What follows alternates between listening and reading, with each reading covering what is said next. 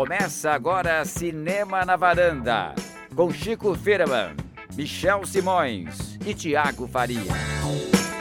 Varandeiros e varandeiros, começando mais um Varanda Awards, mais do que cinema na varanda, só. mais um Varanda Awards. Uma premiação no meio da pandemia. Será que estamos seguindo todos os protocolos? Tiago Faria, você tá aí de luva, capacete, álcool gel, como é que você tá aí? Sim, estamos aqui. Vai ter Oscar, vai ter Varanda Awards também. Chico Firma, não pode faltar, né? No meio da floresta amazônica que você tá agora, mas o Varanda Awards tem que, tem que acontecer, né? eu sou um cara muito obediente, então falaram que tinha que se isolar, eu realmente vim me isolar. Mas não é na floresta amazônica, é na Mata Atlântica mesmo, tá? Então tem vários bichos atrás de mim, tem cigarra, tem sapo, tem tudo que vocês querem, imaginam, va- vai aparecer no meu áudio esta noite. Então, nós convidamos também alguns animais da Mata Atlântica para participar da, do Varanda Awards. É uma festa completa hoje, né? Exatamente. Michel. A gente tá vestido de gala, tem o galo lá do, do Chico, né? Tem o grilo, tem cobra, tem tudo. A gente trouxe todos os pet sounds aqui pro, pro Varanda Awards. Também, para quem tá gravando 30 de dezembro, a gente até que tá conseguindo fazer acontecer, né, gente?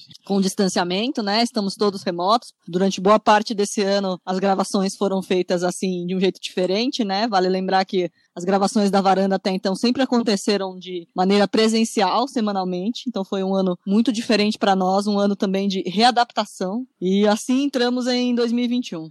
Estamos aqui falando do episódio 264 hoje, esqueci de falar do começo, ma- mas quem entrou já leu isso nos seus tocadores de podcast, com certeza. É, Chico Firman, como é que foi o ano para você, longe dos cinemas? Foi um ano em que, assim, a coisa que eu mais gosto de fazer na vida eu não pude fazer, eu fiz pouquíssimas vezes, mas, enfim, a gente se adapta. Então eu vi muito filme em casa e pouco filme no cinema. Mas é isso, foi, um- foi um ano difícil, mas foi um ano de adaptação. Eu acho que a gente mais tem que se dar, dar um jeito, né, de se virar. É isso aí. Tiago, mas e com esse, esse ano quase sem cinema, mesmo assim teve filme bom ou foi um sufoco para fazer esse Varanda Awards hoje da parte dos melhores filmes? Teve, teve sim. Foi um ano bem diferente, né? Porque o próprio podcast, o nome do podcast perdeu um pouco o sentido esse ano, porque a gente não foi ao cinema, a pandemia fechou os cinemas e a pandemia fechou a nossa varanda também. Então a gente teve que gravar à distância. Então não teve nem cinema nem varanda, mas teve filme. A gente fez todos os episódios, como disse a Cris, seguindo os protocolos sanitários. Teve muito festival digital, então a gente acabou vendo filme. Eu vi mais filme do que eu costumava ver no isolamento, então a gente, eu pelo menos consegui organizar minha rotina para ver muito filme. Então foi um ano como nenhum outro, né? Acho que a gente não vai viver um ano como 2020. Espero que não, pelo menos. Michel, você comentou aí que as pessoas devem ter visto o número do episódio, 264, nos tocadores, mas não é só isso que eles devem ter reparado, né? Eu ia deixar para o próximo assunto, mas nós vamos falar disso então. A Varanda Awards, além de ter todos esses animais que o Chico convidou para participar, nós estamos aqui de gala, é um grande momento porque estamos também de roupa nova. Literalmente, né? Exatamente. Tiago Faria, Chico Firma, estamos estreando nossa nova identidade visual, que foi um, um- como é que eu vou dizer assim, o Matheus Saquita, que é um ouvinte nosso muito carinhoso, muito querido, e agora, além de tudo, é o nosso ouvinte do ano, digamos assim, porque ele se ofereceu para criar uma identidade nova pra gente, pra gente usar não só como logo, como capinhas, e ficou, achei que ficou lindo, nós adoramos, e, e a partir de hoje estamos comemorando nos próximos dias cinco anos de podcast, nada como um momento ideal pra gente dar uma repaginada na nossa roupagem, né, Thiago? Ficou maravilhosa a identidade visual. Muito obrigado. Eu acho que a gente saiu de um padrão Sundance para um padrão Cannes, no mínimo. Ficou maravilhoso. É, Chico Firman, o que, que você achou? O que você queria contar sobre essa nova roupa do Cinema na Varanda? Achei incrível o trabalho do Matheus. Contratem o Matheus, porque ele não, ele fez de graça pra gente, então ele precisa de dinheiro, né? Enfim, para poder se sustentar. E ficou incrível, ficou um trabalho bonito, moderno. Eu não concordo com o Thiago, eu não acho que a gente foi de Sundance pra Cannes. Eu acho que a gente foi tipo pro festival da esquina pra Cannes. E, é, agora Que com a- absurdo, Chico. Dá até Não, mais se, não, vontade de se, gravar. não subestime o seu talento pro design. O nosso design era muito marcante. Você que criou. De qualquer jeito, né? Abri o um negócio lá, fiz um negócio qualquer pra gente ter alguma coisa. Agora temos uma coisa bem profissional. O Matheus fez um belíssimo trabalho. Tem ali um, uma coisa de luzes, de, de, tem a ver com cinema, né? Coisa da câmera. Então ficou super legal. Então eu vou deixar aqui o, é, o Matheus fez esse trabalho pra gente super voluntariamente. Ele teve a ideia, ele nos procurou e ele trabalha na polar.ltda. Então quem quiser conhecer mais o trabalho deles no Instagram, na rede, tá tá aí. Muito obrigado. Você tem como agradecer o Matheus, né? Foi incrível. Eu espero que vocês gostem das capinhas e do nosso logo e se acostumem rapidamente, porque nós já adoramos desde que ele apresentou pra gente. Com certeza. Dito tudo isso, abertura feita, eu também queria dizer que foi o ano que eu mais vi filmes. Eu acho que os filmes, não cinema, porque eu não, estive também no cinema, por isso que eu fui no cinema foi em março, a não, a não ser quando eu e a Cris fomos nos como é chama, drive-ins, mas é, foi o ano que eu mais vi filmes na vida, vi o dobro, talvez o triplo do que eu vejo normalmente, e eu diria que os filmes me ajudaram a manter a minha saúde mental, além de me relacionar o dia inteiro. Os dias que a Cris estava aqui comigo, quando eu não estava trabalhando, e trabalhando, o resto do meu tempo eu praticamente usei com filmes para poder sobreviver a esse país maluco, esse ano maluco, essa pandemia. Então eles foram um ótimo companheiro e eu encontrei grandes filmes esse ano, não só lançamentos novos, quanto filmes antigos. Então foi um, um mergulho bem grande no cinema. Mas chega de, de conversa e vamos para a premiação, que nós estamos aqui para isso. Que rufem os tambores. Tô com meu smoking aqui, prontinho para começar os prêmios. E a gente sempre começa com a Cris, fazendo aquele, aquele, aquela visão especial que ela, só ela tem. Cris Lume, quem este ano teve o dedo podre? Que marcou a sua carreira de um jeitinho, com escolhas daquele jeito? Olha, eu acho que é um dedo podre meio assim, a, acumulado, assim, né? Nunca é, é, é só a gota d'água, né? Acho que a Meryl Streep tá vindo num, numa toada especial, né? né? De lavanderia, de a festa de formatura. Tá complicado, né? Pra quem é uma, uma unanimidade de Oscar, todo ano difícil, né? Acho que, acho que as amizades não tão legais, né? Chico, o que você achou dessa polêmica escolha do dedo podre da crise da Meryl Streep? Olha, eu não vou questionar porque a crise eu não questiono nunca. Mas assim, eu achei que a Meryl Streep teve um filme muito ruim, que para mim foi que foi a festa de matura, mas eu não achei tão ruim o filme do, do Steve Soderbergh, que ela tá também, que é o Let Them All Talk. Eu sei que o Michel odiou. Deu, deu menos de uma estrela. E, não, eu dei acho que é, uma, uma e meia. É. Mas eu achei que lá ela tá decente. Nem, nem não, não, me incomodou, não, assim. Mas vamos melhorar, Meryl. Realmente você merece muito mais. É, pensando desde a lavanderia de dezembro para agora, não foi um ano de muito bom, né, Thiago? É, a lavanderia marcou, né? Daria até pra gente ter criado um prêmio, prêmio da lavanderia do ano, e vocês saberiam para qual, qual, seria o perfil desse prêmio. Então, festa de formatura eu acho que foi uma escolha equivocada dela. O novo do Soderbergh eu vi também e me surpreendeu. Eu acho um filme simpático eu gosto dela no filme. Mas como foi um filme que não estreou oficialmente, então dá pra gente colocar lá pro próximo ano e trazer a Mary Streep mais dedo podre da festa de formatura e da lavanderia. então aí eu concordo com a Cris, tá certinho o prêmio. É porque um, um, uma atriz desse quilate, digamos assim, né? É uma sequência questionável, digamos assim. É, acho que chegou a hora da gente começar trazendo nossos ouvintes, né? Nossos ouvintes que mais um ano participaram do voto dos ouvintes do melhor filme do ano. A gente fez lá, colocou o link para os nossos ouvintes entrarem e deixarem seus votos e foi disparado, viu? Não teve para ninguém. Vamos ver se depois nós também vamos destacar esse filme não. É, como o Chico gosta que eu traga sempre mais do que um filme, então eu vou trazer os três mais votados. O terceiro mais votado, mas bem longe do primeiro foi o Farol. Lá de janeiro, comecinho do ano, foi, foi bem lembrado. O segundo colocado já com um distanciamento bem grande. Nas, na, nas... Um distanciamento social bem grande. É, isso. Foi Joias Brutas, do, do Zero Safety. Agora o filme que ganhou um terço dos votos e disparou na frente foi Retrato de uma Jovem Chamas muito bom. Então, tá aí o filme eleito pelos nossos ouvintes, os varandeiros gostaram muito de Uma Jovem Chamas. Eu achei Agora legal, começar... Michel, você ter trazido os três, Opa. porque eu acho que nossos ouvintes são geniais. Eu concordo muito com um desses três. Então, parabéns, ouvintes. Um desses três é maravilhoso.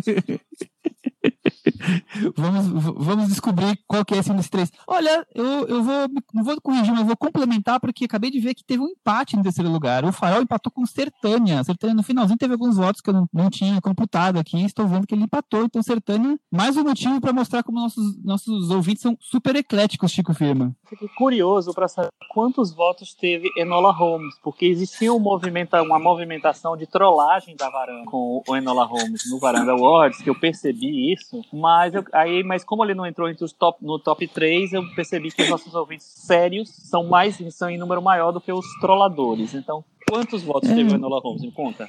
Três votos. Três votos, ó, tá vendo? Três votos foi Carlos pouquinho. Lira, foi pouquinho.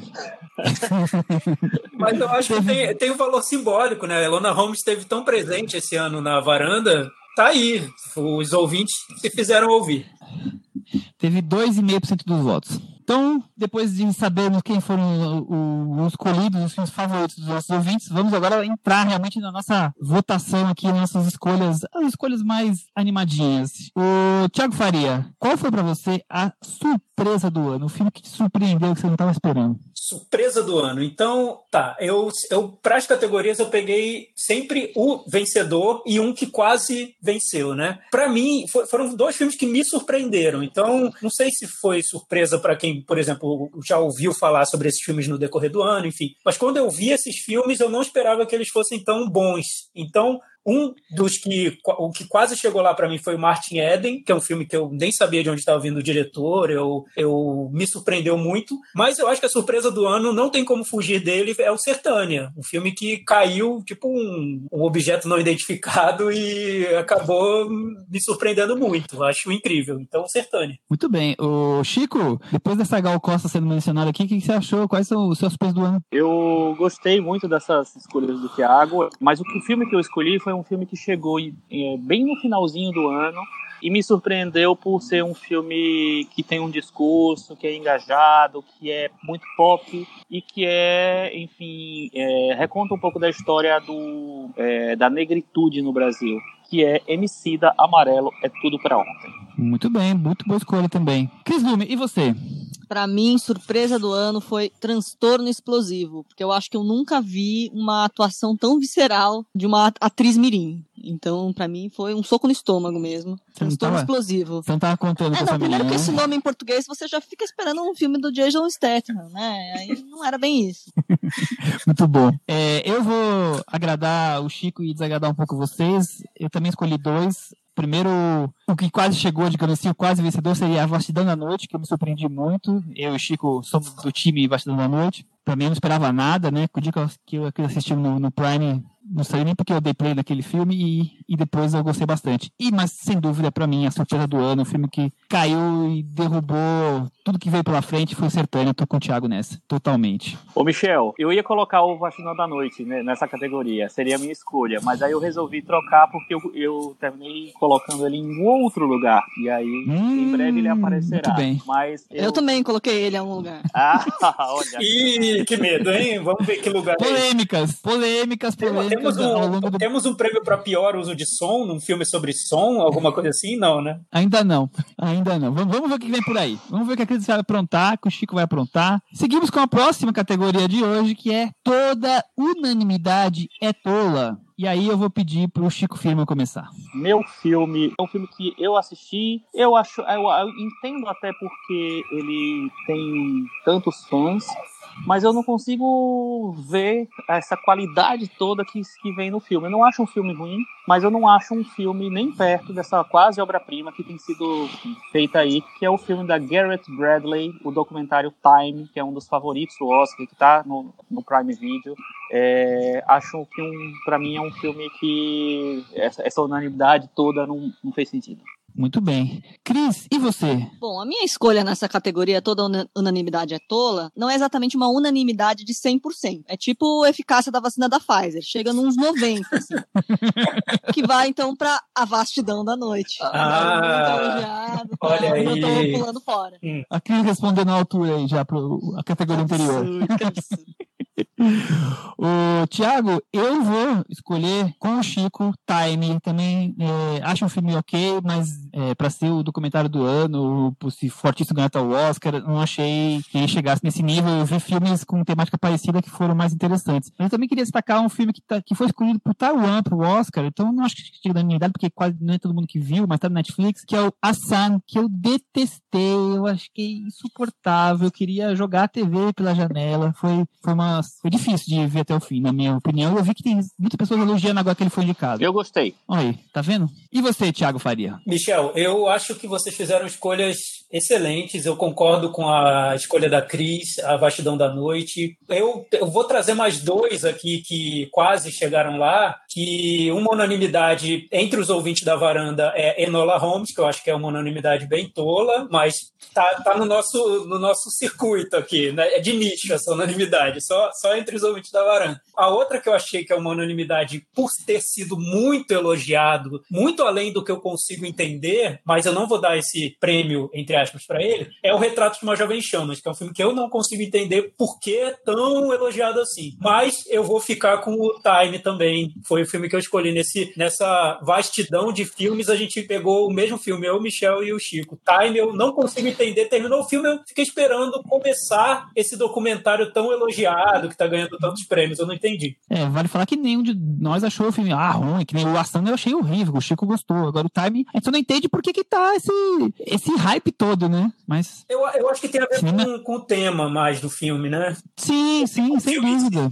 Bom, seguindo aqui a nossa votação, vamos de novo trazer os ouvintes para participar, né, Cris? Porque um dos prêmios mais queridos, pelo menos para mim, é o prêmio do nosso querido Henrique Miura, que é o nosso ouvinte símbolo que tem um jeito só dele de fazer comentários, né? Peculiar, de fazer peculiares, engraçados, ácidos, ele sabe provocar. Ele é um cara único. Então a gente tem esse prêmio desde o primeiro ano, porque ele merece estar aqui com a gente com esse batismo. E eu queria saber de vocês, começando pela Cris, qual foi o seu comentário que você mais gostou dos nossos ouvintes desse ano? Olha, nós tivemos muitos comentários sagazes neste ano, mais uma vez, mas o meu voto hoje vai para o comentário do, do titular do prêmio, pro, que dá nome ao prêmio. Ele nunca ganhou o prêmio, ele vai ter voto hoje?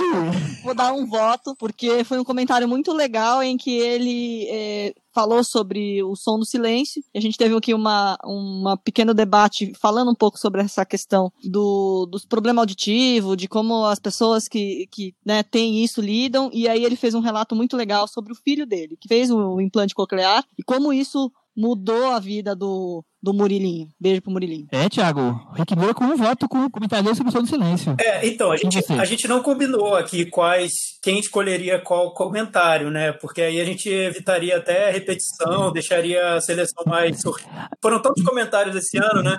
Mas a minha escolha também é esse comentário do Henrique Miura, porque afinal é o prêmio Henrique Miura, a gente dá o prêmio para ele, e ele nos surpreendeu esse ano, porque ele sempre fazia comentários muito espirituosos, bem-humorados, e esse é um comentário um pouco mais é, emotivo me surpreendeu. Eu não esperava esse comentário do Henrique Miura, então o prêmio é dele com o louvor. Chico Firman, e você? Seguinte, esse ano eu acho que não teve candidatos, porque Henrique Miura merece esse prêmio desde o começo. É um, é um comentário que fez todo mundo ficar emocionado aqui na varanda, se sentir, sei lá, é, perceber como a gente consegue trazer a intimidade né, do, dos ouvintes para a gente e, e é, passar a nossa intimidade para as pessoas. E o, o, Henrique é um enfim, é amigo da varanda, é conhecido de todos há muito tempo, mas foi uma coisa que a gente não estava esperando e ele merece totalmente. Quer dizer que no quarto ano do Varanda Awards, o prêmio Henrique Miura vai para Henrique Miura. Olha só que coisa. Vai mesmo? Vai mesmo? Só o ano de... Não, já, já teve Qual é o seu, Michel? Qual é o seu, só por curiosidade? O meu é um voto duplo para Henrique Miura. Mas, unanimidade maior que eficácia da vacina da Pfizer. Primeiro, é, eu queria dizer que eu, eu, eu, li todos os comentários do blog, mas alguns outros locais, né, é para resgatar isso. Então tem coisas super divertidas ou interessantes, como por exemplo um, um ouvinte falando assim: vocês gravam até no carnaval, vocês não tiram férias, né? O Thiago responde que é, gravar podcast pra gente é um lazer. Então teve coisas muito curiosas, mas o Henrique Miura, esse do, do Som do Silêncio é, é, é para mim foi assim, emocionante, assim, o quanto ele divide a situação do Murilo e tudo mais. Mas teve um também em fevereiro que eu não posso deixar de mencionar, que é quando ele resume o quarteto aqui da, da varanda, né? Ele fala alguma coisa assim que, nessa maratona de escutar muito o cinema na varanda, ele põe muito em litros garrafais, a gente acaba pegando alguns vícios e, e dá pra formar alguma espécie de arquétipo nosso. Então ele fala, por exemplo, que o Michel é o cinéfilo do crossfit. Os filmes são fortes e poderosos. O Chico é o cinéfilo passageiro, embarca ou não embarca no filme, ele compra ou não compra, o Baia também. O Thiago é o cinéfilo lazy, tá sempre vendo onde os filmes querem chegar, onde eles chegam, onde eles queriam ter chego. E a Cris é a cinéfila Glorinha. Não vi, não posso opinar. Então, Eu esse também- combo, esse combo pra mim... Eu também Batinho. gosto de uma definição do nosso Felipe Furtado, falando que eu sou o civil da varanda, né? A, a opinião dos civis na varanda. Muito Eu, eu, Então, eu diria que a Cris foi a civil da varanda. Ela já se transformou, transformou numa cinéfila. Foi o ano da transformação da Cris, eu acho, esse ano. Meu Deus.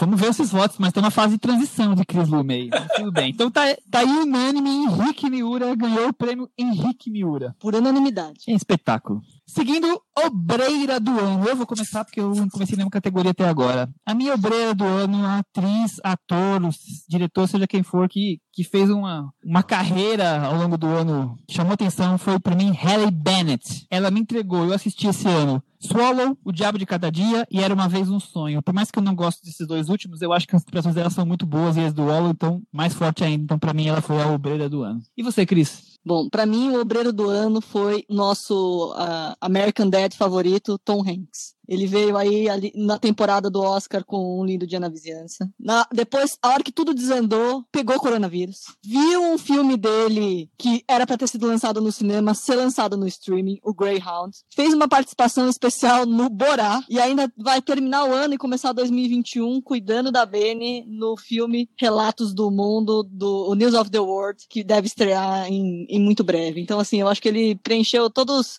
sabe, aqueles, aqueles memes, coisas que você fez em 2020. Ah, fiz isso aqui. Eu acho que o Tom Hanks preencheu várias A categorias. checklist inteira.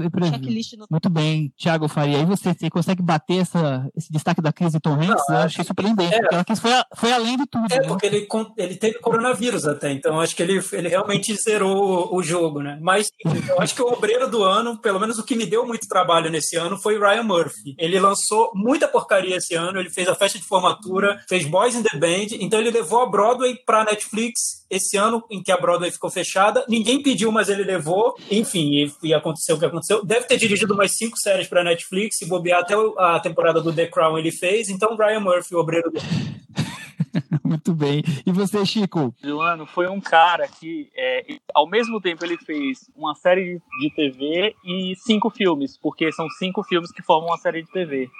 Ele não estreou ainda no Brasil, mas em breve deve pintar por aí. É o Steve McQueen. Eu acho que não é para todo mundo lançar cinco filmes no mesmo ano. E ele, ele fez, e pelo menos dois deles são maravilhosos, e os outros três são belos filmes também. Então, para mim, o meu obreiro é esse. Muito bem. O Chico deu, deu uma jeitinho na regra, porque só podia ser dos filmes que lançaram esse ano, mas o- Chico pode. Não, não, tá dentro.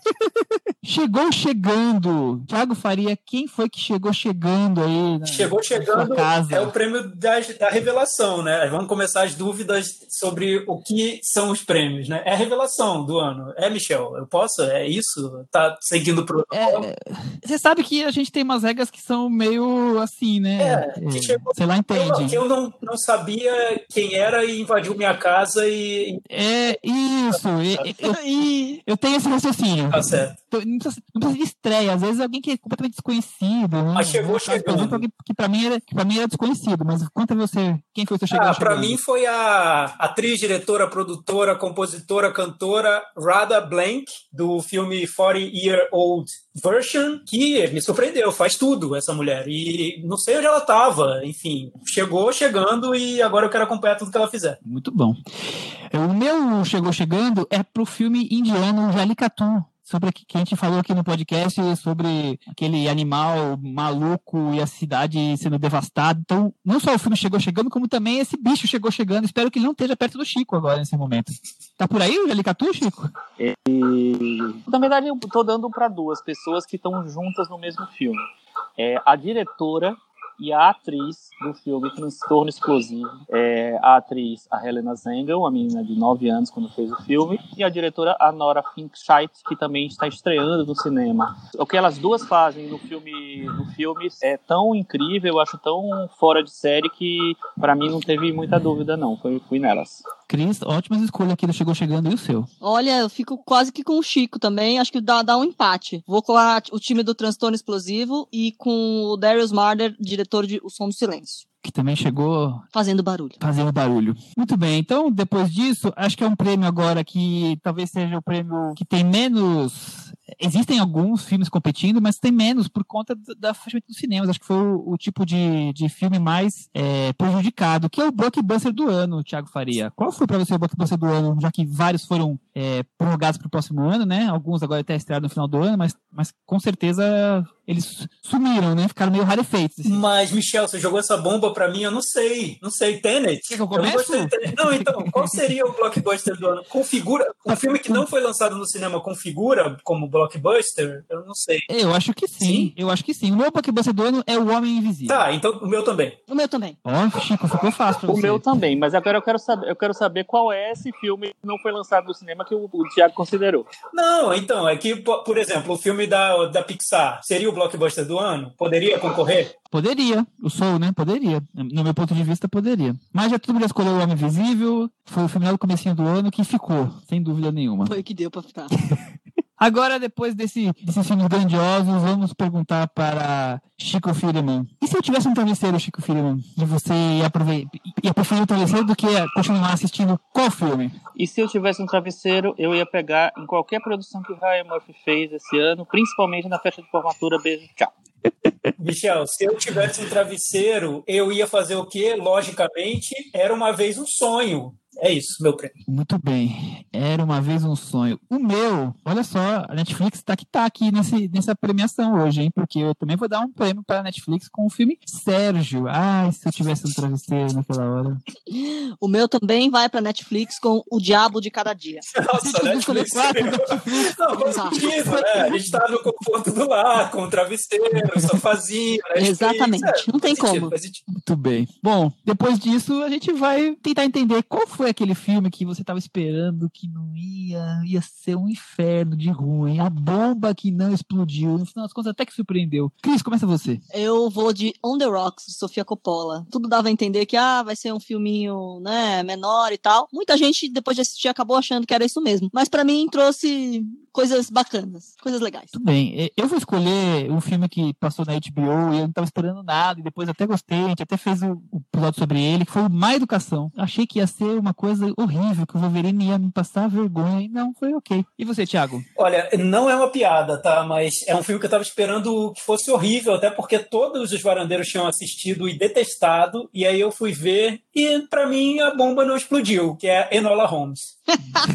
Isso é piada, gente. O que é, que é isso? Não, é verdade. Isso é- eu, isso é- eu, eu, comentar. eu, fui- eu, eu defendi Enola Holmes. Eu, eu acho que não é um bom filme, mas não explodiu a bomba pra mim. Bom, eu vou ouvir de É, novo pra- esse Pra episódio. mim explodiu e ficou fodida. do Enola Holmes, porque eu não tô lembrando dessa defesa toda, não. Ouça lá, ouça lá, foi a maior nota. Não, mas eu não gostei do filme, só acho que eu tava esperando uma bomba, realmente, um filme sobre a. que pega a onda do Sherlock Holmes pra criança, enfim, não sabia que não ia dar certo, mas pra mim até que foi simpático. É, ah, enfim, achei, achei um pouco bem. estranha essa escolha, mas tudo bem. Ele Tô deu, ele, brincando. ele deu uma nota de nós quatro, deu nota 5, Hum. mas foi a maior nota. que Realmente, se, se alguém defendeu, tinha que ser. A ele. minha, Chico a mas minha você. bomba que não explodiu foi um filme que parecia e é absolutamente trash, mas que eu acho que o diretor conseguiu entregar um, um, um produto pitoresco, diferente e, e no final um filme bem interessante, que é A Cor que Caiu do Espaço. A cor que caiu do espaço. Ah, bem lembrado, o Nicolas. Cage no Varanda Wars tem que estar presente. Ah, não pode passar em branco, né? De jeito nenhum. Agora a gente sai da bomba que não explodiu e vai partir agora, Thiago Faria, começando com você, com qual foi o filme que você diria, e aí, meu irmão, cadê você? Já que não estreou nem nos streamings e nem nos cinemas. É, lembrando que festivais online não contam como estreia nos streams. Então, tá? agora, agora de aquele momento que eu vou falar, ser um, um desabafo aqui no Varanda Awards. Muitos filmes entrariam nessa categoria. Eu acho É, muitos. Se eu fizer um ranking do ano, no meu ranking do ano, a maioria não estreou. Então é até frustrante fazer a lista dos melhores quando os melhores não estão elegíveis. Então é, eu escolheria uns, uns 10, mas vou falar no First Call, que é um filme que é super importante para o ano, tá aí nas listas melhores de vários críticos, várias associações, e não estreou. Esse filme poderia ter estreado. Então, muito bem. Aí um dos filmes que tem chance de, de concorrer ao Oscar foi Cal. Cris, e você? Eu, como foi esse, foi um ano bem diferente por causa da pandemia, vou fazer uma escolha um pouco diferente também no, nesta categoria. Vou escolher um filme que não estreou por causa da, da pandemia e como a gente viu a caminhada do ano aqui, de coisas indo pro streaming, eu acho que esse também poderia ter arrumado o seu lugarzinho aí nos vários streamings, mas não aconteceu. Ele foi cancelado para tá, tá segurando para abril porque ele quer se posicionar como blockbuster. Vamos ver se vai dar certo, que é Um Lugar Silencioso 2. Um Lugar Silencioso 2. Chico, você?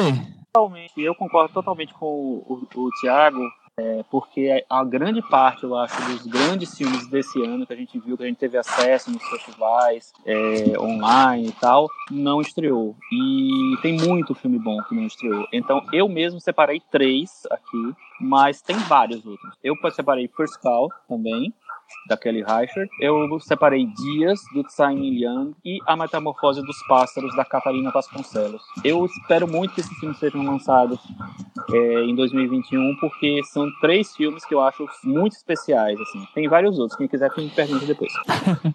Eu, eu tenho certeza que o Forte Call vai ser lançado de alguma forma. Agora, o Dias e Metamorfose dos Pássaros, eu duvido muito que eles vão ser lançados mesmo em streaming. Vamos ver, né? Eu também é, compartilho com vocês aí que muitos dos filmes, aliás, os meus filmes favoritos do ano, eu vou falar os dois, porque são encabeçam a minha lista, são filmes que, que passaram em festivais online, mas que não estrearam. O primeiro é o mesmo que o Chico comentou agora, Metamorfose dos Pássaros, um filme português que eu fiquei encantado. É, o ano tá acabando, amanhã tenho- pode ser que eu veja mais algum filme que me surpreenda, mas acho pouco provável que algum filme tire o trono do, do filme que eu mais gostei esse ano, que é Metamorfose dos Pássaros. E o outro é da Paula Gaetan, o Luz dos Trópicos, quatro horas de um mergulho no Pantanal. Até achei que o Chico tava aí também, talvez, aco- acompanhando onde foram as filmagens, mas ele acabou de falar que é Mata Atlântica, né? Eu fiquei também embasbacado com o filme que ela entregou pra gente, dos tópicos. Então, são dois filmes que acho que vale muito a pena. Certamente eu votaria nele também se, se tivesse tipo 10 pra votar. Ou 5, talvez. Acho que 5 ele entraria também.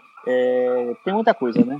Muito bem, vamos continuar falando de filme que gostamos, mas agora com um, um outro sabor. É, qual que será o Guilty Pleasure de Chris Lume? Qual o filme que não é lá essas coisas, mas que você gostou, Chris Lume? Eu fiz uma escolha dupla também de duas coisas bem trash. Origens Secretas e Eurovision Saga, ambos da Netflix. Recomendo os dois. Ai, Eurovision. Ai, Maravilhoso, maravilhoso. Todo mundo tem seu, o, o Guilty Pleasure que, que prefere, né, Chica? Tiago Faria, qual que é o seu? A Cris levou, é isso que eu gosto, a Cris levou ao pé da letra a categoria. É isso, Michel. Foca nisso, assim, isso é o guilty pleasure Eu, do ano. eu, eu tenho medo Ah. de escolher, sempre que eu escolho, vocês falam que É, eu tô errado. então vamos É, focar vamos nisso que a Cris falou. É esse Hum. o caminho. Vamos ver se vocês vão aprovar. É, então, o, o meu guilty pleasure, eu seria a, a cor que, que caiu do espaço, mas o, o Chico já falou sobre ele. Eu vou falar sobre Netflix. A gente fala tão mal dos filmes da Netflix, e esse é um filme que era um lançamento que eu não estava dando nada por ele e que ele acabou me surpreendendo. Achei divertido. Tem uma cena ali no meio do filme muito boa que é Resgate, filme de ação. O nosso,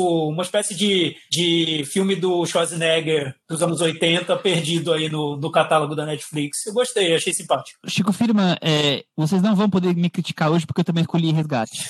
então meu guilty pleasure foi o mesmo que o Thiago. Tô, tô livre dessa. E o seu, Chico? Pra criticar antes de saber qual era, porque você sempre deixa a gente meio decepcionado categoria, mas a gente vê que as pessoas evoluem e fazem escolhas melhores e de acordo com a categoria, né? Muito bem, você tá de parabéns, Michel, cada vez mais, mais atento, mais Muito obrigado. é, o meu Guilty Pleasure do ano é um filme que eu vi bem no, no finalzinho também do ano, que me surpreendeu muito, porque é uma versão de um conto de fadas mais estilizado, é, a versão estilizada de um conto de fadas, na verdade, e que pra mim super funcionou. Ele tá em cartaz no Telecine Play, então então dá pra ver também, é o Maria e João, o Conto das Bruxas, que é uma versão do João e Maria. É muito legal, dirigido pelo Osgood Perkins. Muito bem, então fica uma, uma dica do filme que a gente não falou ao longo do ano, legal. Esse é o Guilty Pleasure do Chico Firma. É, não posso opinar, sempre aquele prêmio em homenagem a, a Glória Pires, né, que teve A aquela- mim, no caso, diria Henrique Miura. Né? Exatamente. Cris, já que você tá com a palavra, conta pra gente qual é o seu não posso opinar do ano. Poxa, é o Sertânia, que ainda não vi, então É. tô fora dessa discussão. Tão elogiado, né? Então, Cris, Cris não viu Sertânia, Chico, e você? O que, que você não viu que você não pode opinar? Teve algum É, filme que acho, você não acho viu que não, acho que o Chico pula essa categoria. Então, Michel, a minha resposta tem a ver com a sua piadinha sem graça. a minha resposta é a seguinte: eu não posso opinar sobre nenhuma série de TV porque eu realmente não vi esse ano. É, Somente a ma- a maldição da mansão Bly e teve mais alguma que eu vi, eu não lembro mais, mas assim, séries de TV é a minha resposta. Está É, comprovado então, que ele viu exatamente. todos os filmes do Uma ano. bela saída do Chico, né? Mas aí eu vou dizer que ele viu a série do Steve McQueen, então ele não foi tão assim com série de TV, né? Mas tudo bem. E você, Thiago, já que você tá com a É, palavra? Então, foi um ano em que eu, que que eu vi muita coisa. É, geralmente eu tenho muitas opções para não posso opinar. Esse ano foi bem difícil. Eu tive que cavar lá na, na planilha do Michel para encontrar um grande lançamento que eu não vi. Vou falar um, um meio óbvio, mas que eu acabei não vendo, talvez para sorte, para minha sorte, que foi o Frozen 2. Eu tinha pensado nele também, porque eu também não vi. Mas depois eu me dei conta que tinha um filme no finalzinho do ano que estreou que eu não vi até agora. Devo ver em breve, que é o Mulher Maravilha 1984. E também não vi Começo das Bruxas, que eu tenho curiosidade, porque é do Robert Zemeckis. Até esse eu vi. Eu vi agora na, na minha repescagem e não achei tão ruim, não. Eu, eu acho interessante o filme. É, então fico, fico com Mulher Maravilha, que sem pandemia com certeza eu teria já visto, sem dúvida nenhuma. Michel, não veja Mulher Maravilha, não veja. Você vai detestar. Não, tem, tem que virar tema aqui na varanda. A gente tem que colocar na, na pauta, não? Acho que nossos ouvintes querem saber a nossa opinião sobre Mulher Maravilha. Possível, possível. É, enquanto a gente não decide se ele vai pra pauta no, no ano que vem, vamos aproveitar, Chico Firma, e conta pra gente quem te viu e quem te vê, quem te decepcionou, quem te surpreendeu muito esse ano. É, Nessa reta final, para ver os filmes que não tinham, é, que eu não tinha assistido, que tinham algum tipo de repercussão nesse ano, eu vi um filme que, que inclusive foi lançado no Brasil no Google Play, só que ficou tão escondido é, que ninguém nem soube que eu acho que ele foi lançado, que foi o, o título original é The King of Staten Island. Ele foi lançado como A Arte de Ser Adulto no Google Play, dá para locar lá. É, que é um filme dirigido pelo. Lembra aí o nome que eu esqueci? Judd Apatow. É o Judd Apatow. Apatow, que é um diretor que eu geralmente não sou muito fã, não, não, não, consigo me conectar tanto nesse. E eu achei esse filme muito legal, muito legal. Ele não é exatamente uma comédia, ele é um, ele é um drama que tem uns ares de comédia às vezes, e eu achei muito legal. Roteiro ótimo, atores ótimos, gostei bastante do filme, achei bem legal. Olha, eu que acompanho aí as estreias, esse aí escapou de mim, não tinha percebido que ele tinha sido lançado do Google Play. É, vou deixar os meus, então, que foram dois, duas decepções com diretores que eu gosto, que me surpreenderam. Quem te viu, quem te vê, para Mortos Não Morrem, do nosso querido... Até esqueci o nome Jim. Jarmusch. Isso. E o Frank, do Ira Sachs. Dois filmes que não correspondem às carreiras desses cineastas, Thiago Faria. É, então, eu, eu escolhi dois também, mas um é neutro. Não é que eu tenha não gostado ou gostado, foi só uma surpresa, porque eu não esperava que, é, que, que tivesse feito esse filme, que é o On the Rocks, da Sofia Coppola. Eu achei que foi uma mudança. Quem te viu, quem te viu, Sofia. Você fez um filme tão, tão direto, tão simples, eu não estava esperando isso de você. Mas neutro, porque eu gosto do filme. O que me decepcionou mesmo, que eu, eu ainda penso no filme e parece que tá deslocado ali, não, não, não combina com esses diretores que eu gostava tanto, que é o Jovem Ahmed dos Irmãos Dardenne. Eu acho que eles já fizeram tantos filmes excelentes e agora acabaram fazendo um bem esquecível. Ai, que pena que eu esqueci desse, que eu também Aí, na lista, mas tá bom assim. Que- o- Obrigado por complementar. Cris, mas você. Olha, o meu quem te viu, quem te vê, não tem essa coisa, não tem tanta essa coisa de, poxa, ficou pior, assim. É um quem te viu, quem te vê mesmo. tá? Positivo. Não, tá diferente. Tá diferente. Que nem o meme. Nós, como grandes ouvintes de Papo de Trilha, né? Então, já fazendo uma homenagem aos nossos amigos Gustavo e Maurício, pra mim, o Quem Te Viu, Quem Te Vê desse ano é dos meus trilheiros favoritos, Trent Reznor e Atticus Ross, que sempre fizeram trilhas sonoras para mim. É, foi muito, sempre foi muito mais marcante ouvi-los em filmes do David Fincher com uma trilha sonora completamente, sei lá, industrial e tal, de rock industrial. E nesse ano eles vieram com duas trilhas muito diferentes, que é a do Man, que talvez seja uma das melhores coisas do filme, e a do Soul da Pixar. Então, tem coisas completamente, né, são coisas completamente opostas. A do Soul, apesar do nome, apesar dessa pegada de dessa música, né, mais black, não é bem nesse momento em que eles aparecem, é mais num momento quando se fala coisas mais existenciais, mas mesmo assim, eu sinto que é os dois saíram da, da zona de conforto, achei surpreendente. Muito bem, sair da zona de conforto, tá aí a trilha da dupla Trent Reznor e Atticus Ross. Muito bem. É, só comentando que já, já vou deixar aqui os serviço. Semana que vem tem Sou na Varanda. Não fechamos ainda qualquer pauta toda, mas Sou com certeza estará nos destaques do nosso episódio. É, o próximo é Tamanho Não É Documento. Aquele filme pequenininho, talvez, com baixo orçamento, um filme meio desconhecido, mas que te surpreende positivamente. Eu vou começar com dois filmes que me encantaram aí, e são filmes que eu entendia é, não serem grandes filmes, grandes orçamentos. Um é Agente Duplo, o, o documentário chileno, e Pacarrete, filme delicioso aí com a nossa querida e eterna. Como é que ela chama? Marcela Cartacho, mas eu queria lembrar da personagem. Mas, querida Marcela Cartacho. Isso, Macabeia, eu queria falar, Macabeia. Chico Filho, mas você, qual é o seu tamanho? Não é documento. Documento vai para um filme brasileiro que ele tem uma proposta, é, ele a princípio assim, a proposta dele parece ser grande, mas é uma proposta muito íntima, muito pequena e que eu achei muito bem executada. Também poderia ser uma surpresa do ano, porque me surpreendeu bastante, que é Babenco, Alguém Tem Que Ouvir o Coração e Dizer Parou, da Bárbara Paz. Primeiro filme dela, filme sobre o marido que acabou de morrer, e é um filme que eu acho que cumpre seu papel. Muito bem. Cris, e você? O meu também vai para Pacarrete. Gosto dos dois, aliás, tanto do Pacarrete quanto do Babenco. Sou grande defensora dos filmes concisos. É, filmes concisos. Tem uma defensora, Thiago Faria. E você, qual é o seu filme que... Eu é esperava isso da nossa editora, né? Ela, concisão é, é o mínimo, né? É, é o mínimo. mínimo que eu esperava. O, o meu tamanho é do... Literalmente o mínimo. o mínimo. O mínimo que eu esperava de Cris. De Cris. De, de, da nossa editora C. C. Ponto. É, o, o, meu tamanho no documento é para um documentário da Netflix, As Mortes de Dick Johnson. Filme quase caseiro, uma diretora encenando as mortes do pai dela. E, e, o resultado é muito criativo, vale a pena ver. Muito bem. Agora vamos então perguntar para Cris Lume. Cris, qual foi o filme que prometeu e não cumpriu? Tinha aquela expectativa, mas chegou na hora H. Não, ele, ele prometeu muita coisa. Ele prometeu que ele ia salvar o cinema. Tenant. Então, realmente, realmente não cumpriu, né? Chegamos aqui, 31, 1 de janeiro, 31 de dezembro, e ninguém tá salvo, né? Não, não, Christopher Nolan não nos salvou. Né? É, eu também é Tenant, é, não vou nem repetir, a Cris falou tudo. Chico, qual foi o filme pra você que prometeu e não ah, cumpriu? Ah, vamos lá. Olha, prometeu e não cumpriu. Esse prometeu pra caramba. Prometeu o universo, a salvação do cinema.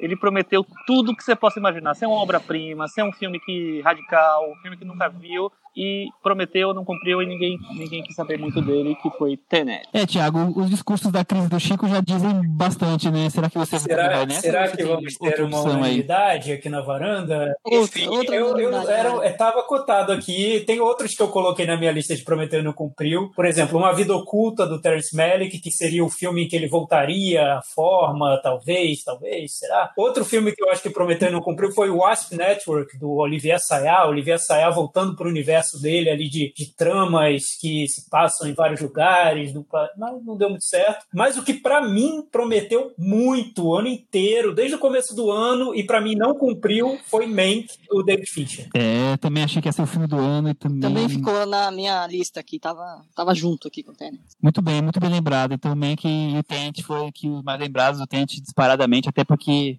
não foi só pelo filme, né, mas também por todo um contexto pandêmico.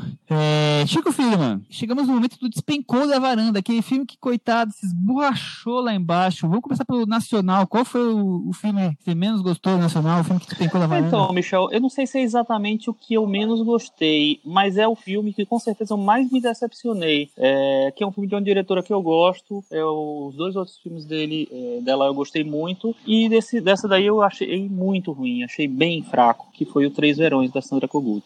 Muito bem. Três anos na Kogut. O Thiago Faria, a minha escolha é um filme que eu achei bem ruim, bem ruim, é chamado Verlust. É, então, esse para mim é o pior, despencou da varanda mundial, global, enfim, pandêmico do ano. Eu acho até covardia colocar lá. Eu vou ficar com a escolha do Chico, porque foi uma decepção Três Verões para mim. Eu achei um filme que regride muito na carreira da diretora. Cris? O meu despencou da varanda Brasil era tem, tem um pouco de prometeu e não cumpriu, guilty pleasure, é um, é um mix de sentimentos, assim. Porque quando eu fui assisti-lo, eu achei que eu ia dar risada, ter um momento feliz. E não teve muita graça. Fui lá, seco no streaming, pra, vamos, vamos assistir que vai ser legal. Vai ser, agora vai assistiu ser... pra mim, né? Foi lá. Exatamente. Que foi o especial de Natal do Paulo Gustavo. Isso, isso conta como filme? Mas, mas, Cris, calma aí, para tudo. Eu não sei se conta como filme, mas eu tava esperando não, ver a Dona é, então, assim, é, e não foi é, legal, gente. Só, só para, para aí. É que, a, é que a Cris é a nossa defensora. A nossa defensora do Paulo Gustavo aqui na varanda, e agora ela é, o cara é da varanda. Exatamente. Então, não, não tô entendendo. Tive que reconhecer uma derrota aí esse ano. Esse é o ponto. Como ela viu poucos nacionais, isso foi que decepcionou mais ela, né? Muito bem, tá bem colocado. Agora vamos pro Picô da Varanda geral, né? Sem ser filme nacional. Eu vou começar com o filme que acho que mais me irritou, que foi A Festa de Formatura, que foi puxado. Eu também fui de A Festa de Formatura, porque eu não tava conseguindo assistir, eu assim. Também queria jogar no tempo da janela. Chico, e você? Ó, oh, o meu não teve para ninguém. Era uma vez um sonho.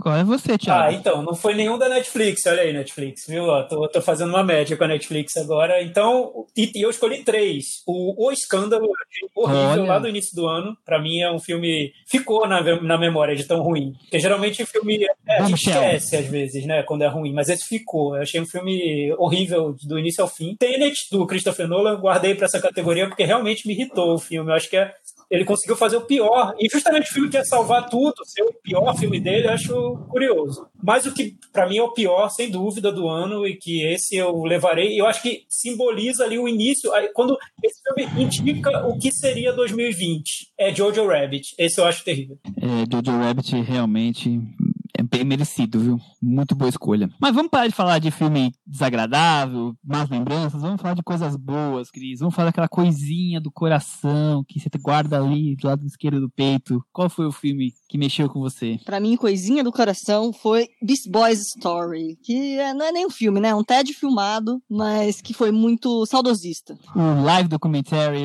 Exato. do Beast Boys. Muito Documentário bem. ao vivo, só o que faltava, né? Tiago, e você? Então, duas coisinhas que estão no meu coração, é, um de um lado e um do outro. Um é o Nicolas Cage, com a cor que caiu do céu, que tá lá no Coisinha do Coração, e o outro é o Hong Sang-soo com o Hotel às Margens do Rio. Muito bem. Digamos que se o, o, o Thiago fosse dono de dois fã-clubes, seria do Nicolas Cage e do Hong Sang-soo, então ele homenageou muito bem. O Chico Filho, mas você, qual é o seu Coisinha Olha, eu queria criticar o Thiago, porque, porque é o seguinte, o cara escolhe o Coisinha do Coração dele, não sabe nem o nome do filme, a cor caiu do espaço, não é do céu. Ah, então, é que, é que, é que ah, é, o nome do filme é totalmente desimportante importante nesse caso.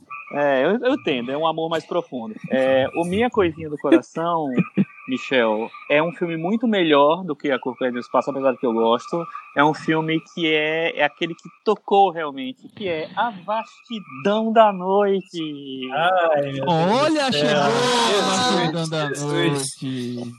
O Chico colocou mais é, em cima do que eu, tá vendo? A Coisinha do Coração é quase, é quase um prêmio de júri do Festival de Cannes. Quero só ver esse top 10 aqui que vai surgir, se, onde vai estar esse Vastidão da Noite. É, o meu é um filme que eu vi recentemente e eu me encantei pelo, pelo o desenlace romântico do filme. A segunda parte continuo gostando bastante, mas a primeira parte me, realmente me tocou, que é O Amor de Sylvie, que tá no Prime Video. Fica a dica, inclusive, como a gente não falou sobre no, no podcast ainda, então fica essa dica para quem tiver curiosidade de conhecê-lo. Agora a gente vai para o filme nacional, o melhor filme do ano. O Prata da Casa, Thiago. Ah, Faria. fácil, né? Sertânia. Sertânia. Chico Firman. Prata da Casa é Sertânia. Cris, o meu Prata da Casa é Sertânia.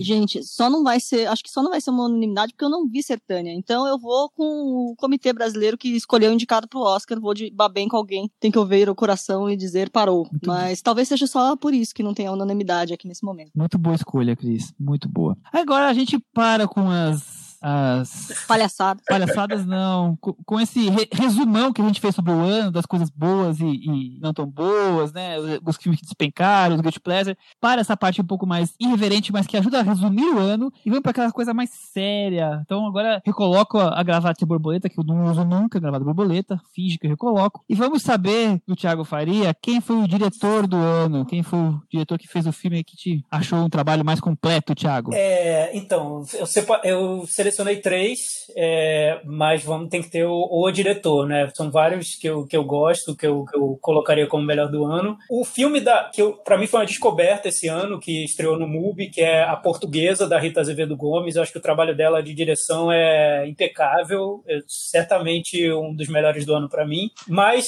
o, o que eu, diretores que eu acho que tiveram uma evolução e, e foram é, refinaram o estilo, levaram para refinar não é uma boa palavra para usar para o cinema deles, mas enfim, que deram um passo para frente foram, foram os irmãos Safdie com Joias Brutas. Eu acho que foram os melhores diretores. Muito bem. É, Chico Firman, e o seu? Quem foi o diretor do ano para você? Mano, eu, a- Ou, ou a ano diretora, eu né? acho que tive- tiveram muitos é, trabalhos que eu acho muito premiáveis. É, eu gosto muito do trabalho do Wang Shaoshai, né, do No Do Meu Filho. Gosto muito do trabalho da Nora Fin- Finchait no Transtorno Explosivo e acho maravilhosa, maravilhosa essa volta do, do Geraldo Sarno no Sertânia é, aos 80 e tantos anos, depois de vários anos na, na batalha, fazendo filmes menores, fazendo documentários e tal.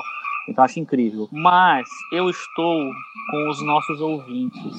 Para minha diretora do ano é Celine Sciamma pelo filme Retrato de uma Jovem em Chamas. Muito bem. Retrato de uma jovem em chamas. Então, Cris, eu quero saber de você. Quem foi o diretor do ano para você? Eu também resolvi voltar numa mulher. Ainda por cima escolhi uma mulher asiática, americana, asiática. não? É, Lulu Wang por A Despedida. Olha só, primeiro destaque da despedida aqui no, no Varanda Awards de hoje. O meu diretor do ano é Geraldo Sarno com Sertânia, que foi um filme que realmente eu vi duas vezes. Eu fiquei bem encantado com o filme. Eu acho um trabalho muito completo de montagem, narrativa, o e preto, o cangaço. A gente já falou sobre o filme, então quem quiser, quem não viu ainda, vai ouvir depois do podcast que a gente comentou. É... Chico, você pode me contar quem foi a atriz do ano pra você? Posso, Michel? A atriz do ano foram duas, na verdade. Assim, eu preciso, obviamente, tem que dar uma menção honrosa para essa menina fantástica que é a Helena Zengel no Transtorno Explosivo. A menina de 9 anos de idade que faz o que ela fez nesse filme, não tem como não, não ser lembrada. Mas eu queria destacar também o trabalho de uma atriz que há, sei lá, 25 anos, ela teve um, um, papel protagonista, ganhou um prêmio importante lá fora e depois ela nunca mais foi protagonista de novo é, num, de um filme, só papéis coadjuvantes. E, e nesse ano, ano passado, esse ano, ela conseguiu um novo protagonismo e ela entregou mais uma interpretação brilhante que é a Marcélia Cartacho em Pacarrete. Excelente lembrança. Cris, e você? Eu também vou com a Helena Zengel, do Transtorno Explosivo. Eu acho uma performance assim, assustadora, literalmente. E também faço uma outra escolha, mas que tem a ver com, com o ano mesmo. Enfim, eu acho que ela tava aí, que ela tá cada vez mais aparecendo, que é a Anna Taylor-Joy, que tava em Ema e só se falou dela por causa da série O Gambito da Rainha. Então acho que ela também teve um ano de destaque. Muito bem. É, Tiago, eu não posso deixar de destacar os dois filmes, os dois, as duas atrizes que o, que o Chico destacou. Realmente eu fiquei ali muito tentado a escolhê-las, a Helena Zengel e a Marcela Cartacho. Mas a minha escolha vai para Mei Young, a atriz de Até Logo Meu Filho. E você? Eu vou escolher uma super veterana, mas antes vou lembrar de uma, uma revelação do ano para mim, que para mim foi veio, não sei de onde veio e acho que foi uma escolha muito feliz para o filme, um filme que a gente não lembrou aqui hoje, um filme brasileiro, que é a Ana Albertino Mota, a Alice Júnior, do filme que foi para Netflix sobre um, uma menina trans e que é, é, é um filme muito atual e feito com, com grande sensibilidade sobre um tema difícil. E ela tá ótima no papel, então me surpreendeu muito. Mas o que eu achei a, a grande atriz, eu não tive como fugir e ouçam o episódio sobre o filme que eu explico lá porque eu gosto tanto da atuação dela, que é a Viola Davis no A Voz Suprema do Blues. Muito bem, então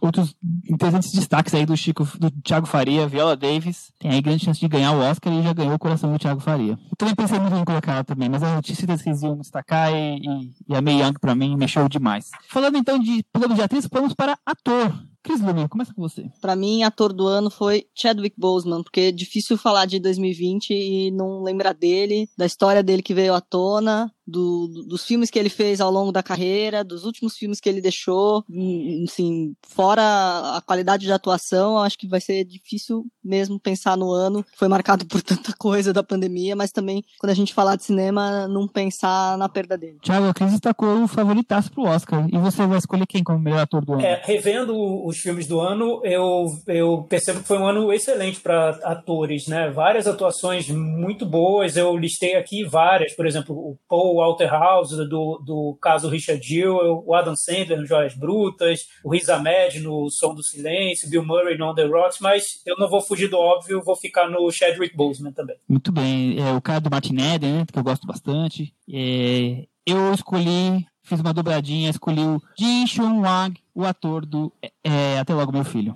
Fiz a dupla o casal destacado aqui, Thiago. Chico, você? Qual foi o seu ator do ano? Ator do ano, Michel, é Luca Marinelli, pelo filme Martin Eden. Eu acho o papel dele tão difícil e tão poderoso e tão incrível, de uma transformação tão, tão difícil de, de, de você dar, dar corpo né, ao personagem e, e, eu achei incrível.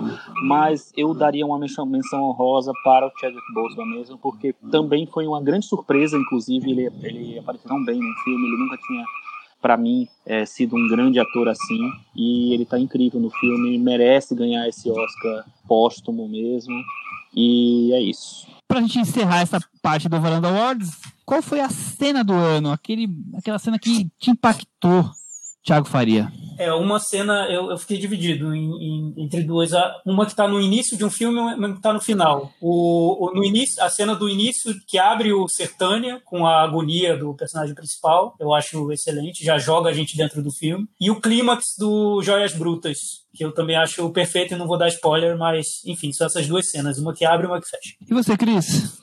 Olha, para mim, a cena que mais, assim, enfim, ficou na minha memória, que, sei lá, é no transtorno explosivo, a cena da patinação no gelo. Mas eu acho que a cena do ano é outra. Eu acho que a cena do ano é Rudolph Giuliani em Borá. Por quê? Explico. Porque para mim o filme é to, todo todo filme é construído para chegar naquela cena, que talvez seja uma das poucas coisas que prestam no filme. Então se uma cena é capaz de carregar um filme nas costas, então eu vou dar esse prêmio para essa Destaca. cena. Destaque. Muito bem. Chico, e você, depois dessas cenas aí destacadas pela Cris e pelo Thiago, qual é a sua cena do ano? Bom, eu também fiquei dividido entre duas, porque são duas cenas muito poderosas e muito significativas, e eu acho que elas meio que resumem o, o que os diretores querem com seus filmes. Uma delas é a pirâmide do filme Jalicatu, é, que é um, eu acho que é uma cena que podia ficar brega, que poderia ficar fora do tom, kit e esquisita, e eu acho que ela funciona muito bem para chegar onde o diretor quer chegar. É, mas a minha cena do ano é uma cena que eu até acho que você vai voltar também, Michel Simões. Você já citou isso. Ah, você, você já, então você, é, você já citou isso, é, que é a cena título do filme Nunca, Raramente, Às vezes Sempre, da Eliza Hittman, que é uma porrada. É isso, eu também voto nessa cena, nunca, raramente, às vezes, sempre. É uma porrada, me deixou desconcertado aquela cena. Até todo, né? Ela vai criando em cima de um longo plano de sequência, que começa uma conversa ali que tentando tirar alguma coisa da pessoa, vai devagarzinho, e depois chega esse momento, eu realmente acho a cena do ano. Fechamos essa parte, vamos partir para a reta final do Varanda Awards de hoje. Agora chega o nosso top 10, cada um dos quatro varandeiros destaca um top 10. Depois a gente finaliza com o top 10 da varanda do ano, que é adicionado aos tops que os nossos amigos da Associação de Amigos da Varanda, todo ano a gente convida sete amigos, normalmente são pessoas que participam aqui, alguns deles participaram esse ano, alguns, como tivemos poucos convidados, alguns foram dos anos anteriores, mas montamos aí o nosso time e esses sete votos, mais nós quatro, no 11 no total, fazemos um top com todos eles. Vou começar destacando então dos nossos, destacar quem foram os nossos amigos, convidados, e qual foi o filme favorito de cada um deles. Depois eu passo a palavra para vocês trazerem o top de vocês. O nosso Ailton Monteiro, eterno varandeiro do Zodíaco, colocou no primeiro lugar dele Retrato de uma Jovem em Chamas, totalmente de acordo com o voto popular, o voto dos nossos ouvintes. O Miguel Barbieri, da revista Veja, da Vejinha, que esteve aqui no começo do ano falando de Jojo Rabbit, inclusive, colocou Babenco, Alguém Tem Que Ouvir o Coração e Dizer... Parou. Parou é, que inclusive é o filme escolhido pelo Brasil para concorrer ao Oscar, relembrando. A Isabel Wittmann, que teve aqui no passado, ela no podcast Feito por Elas, também escolheu o retrato de uma jovem em chamas. Mesmo filme escolhido pela Cecília Barroso, que já teve aqui mais de uma vez. A querida Paula Ferraz, adorada pelos nossos ouvintes, todos os episódios que ela está aqui é diversão na certa, além de qualidade, falando sobre cinema, escolheu Até Logo Meu Filho, o filme chinês que a gente já destacou recentemente. O Gustavo Camargo, o o convidado que mais vezes esteve aqui, que do Papo de Trilha, querido amigo, escolheu Martin Eden como filme do ano, junto com o Rafael Agemon, que também esteve aqui mais de uma vez e escolheu também Martin Eden. Então, esse é o nosso grupinho de amigos que deram o top 10 deles e esses são os filmes escolhidos para cada um deles. Agora eu queria saber do Thiago, qual foi o, o seu top, Thiago Faria? Quais são os seus 10 filmes? É, lembrando que é do universo de filmes que estrearam, né? Então era aquilo que a gente estava comentando. Se a gente pegasse os filmes que passaram em festivais e tudo, seria um top 10 muito diferente. Mas vamos lá. O décimo lugar é Os Miseráveis, filme francês, que foi exibido no Festival de Cannes do ano passado. O nono lugar, Transtorno Explosivo, a gente comentou muito aqui na varanda, todos gostaram gostaram. Oitavo lugar, 40 Year Old Version, filme que eu gosto muito. Sétimo lugar, o, o Destacamento Blood, do Spike Lee. Sexto lugar, Richard Jewell, do Clint Eastwood, estreou lá no iníciozinho do ano. Quinto lugar, Hotel às Margens do Rio, do Hong Sang-soo. Quarto lugar, Martin Eden. Terceiro, Sertânia. Segundo, A Portuguesa. E primeiro, Joias Brutas. Muito bem, o top 10 do, do Thiago aí, encabeçado por os irmãos Safdie. Agora eu queria saber da Cris. Qual é o seu top 10, Cris Lume. Eu tô com um top 10 aqui que tá de, aquele típico top 10 que eu não sei onde colocar. Os, os 10 são esses, Você mas tá eu não mudando sei. toda hora a ordem. Os jogadores isso. são esses, eu não sei quem que vai jogar no ataque, quem vai jogar na zaga, vou trocar a camisa, botar o goleiro, sabe assim? Escala aí como, Difícil. como Vou sai. escalar do jeito que der. Hoje é assim, talvez no dia 1 de janeiro seja outro. Mas vamos lá. Décimo lugar, Pacarrete. Nono lugar, Destacamento Bloods. Oitavo lugar, Apesar de Tudo, Man. Sétimo lugar, Soul. É, sexto lugar, Babenco. Alguém tem que ouvir o coração e dizer parou. Quinto lugar, Você Não Estava Aqui, Ken Loach. Quarto lugar, O Caso Richard Jewell. Terceiro lugar, A Despedida, da Lulu Wang, que eu falei. Segundo lugar, O Som do Silêncio. E primeiro lugar, Transtorno Explosivo. Olha, transtorno explosivo na cabeça de Cris Lume. O que uma cena de patinação não faz, hein? Pois é, fiquei muito na dúvida aqui entre esses, esses três, quatro primeiros, mas acho que o que me marcou mesmo, que me envolveu do começo ao fim de fato, foi Transtorno Explosivo. Muito bem. Chico Firman, e você? Vamos lá. Meu décimo lugar. Primeiro, é, dizer assim, eu é, gostei de vários filmes que eu vi esse ano. Eu acho que teve, apesar de tudo, a gente teve uma, uma- uma possibilidade de votar em filmes bons. É, te- uma menção honrosa que eu faço é um filme que a Cris citou na lista dela, que é o filme do Ken Loach. Eu acho um filme muito bonito e, enfim, muito me tocou bastante. Mas é isso, meus 10 são. E outra coisa, meus, é, dos meus 10, eu sem, sem forçar a barra em nenhum momento, cinco deles são dirigidos por mulheres. E eu fiquei muito feliz de, de ter tantas opções de filmes dirigidos por mulheres que valem a pena ser votados e estão entre os filmes do ano. É, meu décimo lugar é Nunca, Raramente, Às vezes, Sempre, da Eliza Hittman. Meu nono lugar é A Portuguesa, de Rita Azevedo Gomes. Meu oitavo lugar é Os Irmãos Sisters, do Jacques Audiard. Sétimo lugar, Adoráveis Mulheres, da Greta Gerwig. Sexto lugar, Martin Eden, do Pietro Marcello. Marcello. Quinto lugar, o caso Richard Jewell, do Clint Eastwood. Em quarto lugar, Até Logo, Meu Filho, do Wang Xiaoshuai. Em terceiro lugar, Transtorno Explosivo, da Nora Pinkscheit.